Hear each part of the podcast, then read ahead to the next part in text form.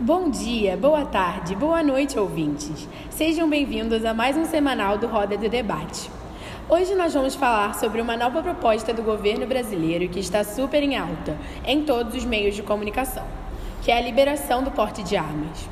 Hoje, para o nosso debate, trouxemos Gabriela Vege, de 24 anos, engenheira ambiental, Igor Sodré, de 35 anos, advogado concursado, Maria Clara Meirelles, de 21 anos, designer de moda. Maria Fernanda Prudêncio, de 28 anos, médica pediatra. Júlia Sarruf, de 29 anos, professora de sociologia da UERJ. E Breno Vailante, de 37 anos, cursado em educação física e cursando um mestrado em fisioterapia. Passo a palavra para Maria Clara. O que você acha sobre tal assunto? Olá, ouvinte. Olá, Ana Júlia. A minha opinião sobre tal política armamentista é contrária, pois, de fato, o número de suicídios, feminicídios e homicídios aumentarão em 18%, que é um número significativamente grande. Fora que eu acredito que a, a população brasileira não tenha recursos para usufruir de tal direito, já que a população sofre com muita intolerância, falta de educação e falta de respeito. Bom dia. A minha opinião é um pouco diferente da Maria Clara. Eu acho sim que a população está despreparada para receber armamento, mas também devemos considerar que muitas pessoas são assaltadas na frente e até dentro de suas próprias casas. E eu, eu acho que a população deveria ter uma forma de poder se defender, não só ligando para a polícia, mas também uma forma de ela mesma se defender. Como, como, dizendo, ter uma arma em casa. Se o assaltante entra na sua casa, você tem o direito de poder matar ou poder até atingir ele de alguma outra forma. Hoje em dia não. Você, hoje em dia você tem que ligar para a polícia, esperar até a polícia chegar. E várias vezes acontece que a polícia não chega no momento certo e a pessoa acaba sendo sequestrada e outras coisas, gerando muito mais problema do que um assassinato ou qualquer coisa do gênero. Muito obrigada, Maria Clara, Breno, pela opinião de vocês. Agora me conta, Maria Fernanda, o que você pensa sobre esse assunto?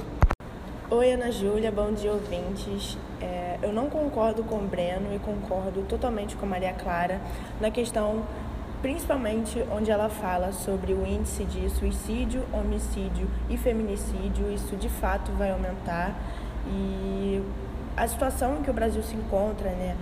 É, o Rio de Janeiro, podemos citar de exemplo, é, a violência é algo que predomina nessa cidade, enfim. Mas eu acho que essa não é a melhor solução. Acho que há outros, outros meios né, que a gente pode buscar. E pode, posso citar outro exemplo falando das favelas. É, muitas, muitos moradores são abatidos diariamente por bala perdida, principalmente por policiais. É uma realidade realmente muito complicada.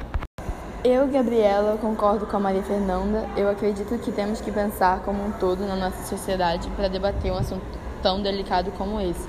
A gente vive num país com uma presença extremamente significativa de intolerância, falta de acesso à educação, forte desigualdade social e muita corrupção generalizada. Então eu acho que isso não daria certo no país que vivemos por conta da falta de organização e de preparação, né?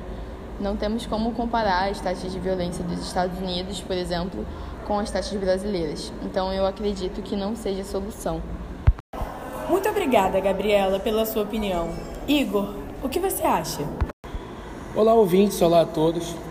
Bom, em relação a esse assunto da política de armamento, eu vou ser...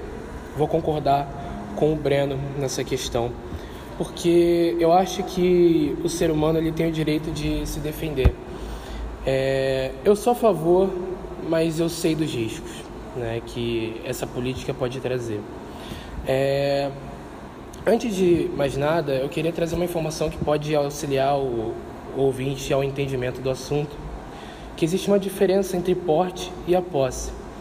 É, a posse te, te dá o direito de você ter uma arma dentro de casa.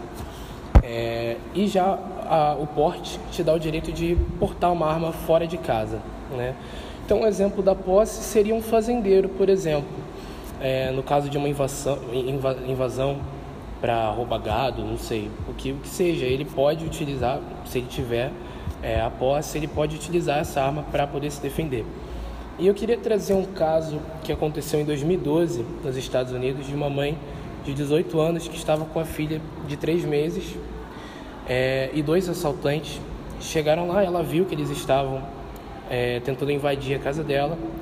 Ela ligou para a polícia e perguntou: Eu tenho uma arma aqui em casa, é, eu posso é, atirar neles caso seja necessário? E a policial respondeu que não, não, ela disse que não seria o certo a se fazer, mas que ela fizesse de tudo para salvar o seu bebê. Ela atirou no, em um deles, matou um deles e o outro fugiu, mas depois eles prenderam o, o, outro, o outro assaltante. Então, não quer dizer que seja a solução, mas não é o fim do mundo, é, porque já salvou vidas. É, a violência a gente sabe, já, a gente já está careca de saber que vem crescendo cada vez mais e é um problema incontestável. Né? E, como eu já disse, tem os seus prós e seus contras. Por isso que é um assunto tão delicado e tem que ser discutido bastante. É, e é basicamente isso. É, outro caso que eu queria é, trazer aqui seria o caso daquela mãe policial que matou um assaltante na frente de uma escola. E eu queria dizer que poderia ser um cidadão comum se ele tivesse o preparo necessário e tivesse passado por vários testes e com treinamento para poder utilizar aquela arma, poderia ser um cidadão comum também. No caso ali era uma policial. Mas é basicamente isso. E sobre o que a Maria Clara falou do feminicídio, realmente pode aumentar, mas pode diminuir também tem, como eu disse, tem os seus prós e contras, mas isso aí é um assunto que tem que ser discutido. E é isso. Muito obrigada, Igor, pela sua opinião, seus bons argumentos. Agora, Júlia, para finalizar, o que você pensa sobre a opinião do Igor? Eu concordo com algumas partes que o Igor falou, que realmente a gente deve ter uma defesa pessoal em casa, mas a gente tem que pensar numa sociedade como um todo e que existe pessoas com distúrbios e problemas mentais que pode fazer inúmeras coisas com essas armas de fogo. Eu sou uma pessoa que vive na realidade de colégios públicos. É, eu trabalho numa faculdade pública.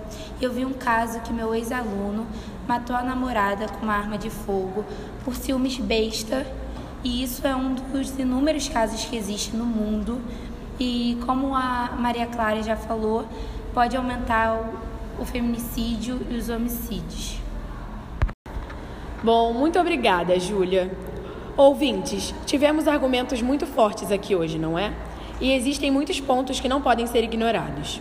E você, ouvinte, mande um e-mail para a gente com os seus argumentos e a melhor argumentação, seja contra ou a favor, participará do nosso próximo programa. Tenha uma boa semana e até a próxima. Eu sou Ana Júlia e esse foi mais um Roda do Debate.